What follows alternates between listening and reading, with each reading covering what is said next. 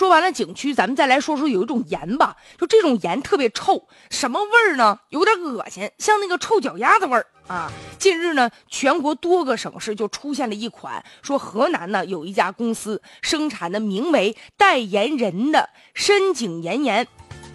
深井盐盐啊，这种盐呢存在异味儿，说用手搓或者加热了之后，就会发出浓烈的臭脚的味道。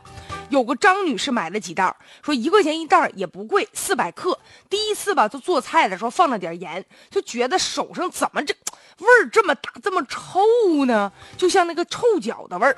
她也不知道是什么原因。后来第二天做饭再放这盐的时候，哎呀，才发现是这么回事儿。想一想，第一天做的那个饭，恶心出来了都快。目前呢，说是这个品牌的食盐已经下架了。本来吧，食盐没味儿，它这个味儿从哪儿出来的呢？有业内人士说，可能是因为操作的过程当中啊，就容易产生这个氯化氢，就带入到制盐的过程了。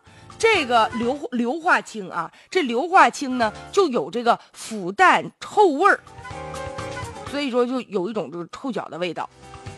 这个不仅是难闻呢，还含有有毒有害的成分，叫亚硝酸盐。长时间食用对人体是有害的。你就别说是有害了，就这东西就这味儿怎么吃？谁这么重口味能吃这种盐呢？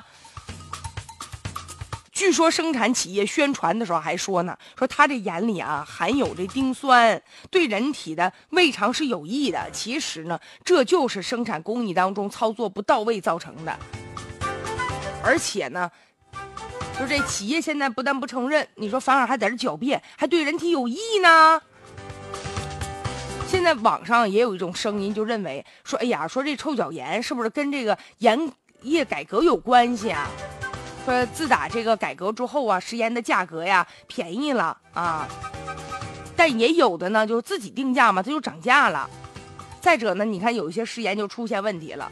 其实呢，也不能把这个账啊算到这盐改的头上，因为这个臭脚盐呢，它出自是河南的两家盐业企业，就是没有涉及更多的企业。当然了，现在也提醒我们，就是虽然说这个盐改啊搞活了这个市场了，但也要警惕某些企业啊，他们是不是存在生产一些不合格的食盐的情况，所以别让这个臭脚盐搞臭了整个行业。